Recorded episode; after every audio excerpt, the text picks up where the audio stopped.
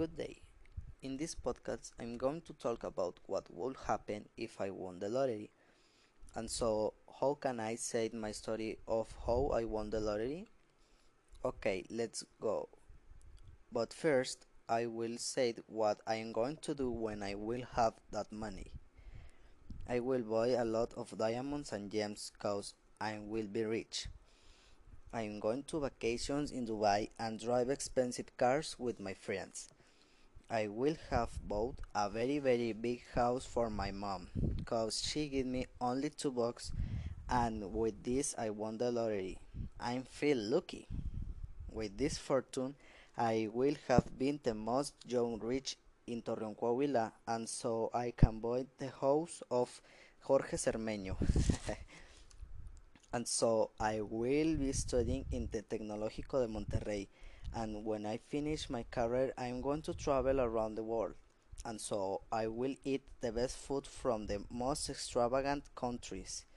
With that money I will have bought the car of my dreams and I will want to travel with my girl, buy a castle with wine and drive fast in a truck. I will be driving for Miami in my Lambo with a lot of money. Also, the people won't be evil just cause have more money what others. I will be feel empty cause money isn't everything in life. Okay, it's the moment. Will I buy a lottery ticket or a Vikingo? Okay, I don't care, let's go. And I bought the ticket. Part of me said, if you want to be rich, then buy the ticket now. And well, I was right.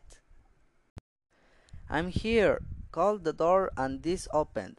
And I said, Mom, Mom, I will get, I will be rich. And my mom said, You're crazy. you will be if you win. Week after buying the ticket, I gave him his house and a nice car. Finally, I only will dream with this cause the ticket paid 10 bucks. So sad. Thanks a lot for listening to this podcast.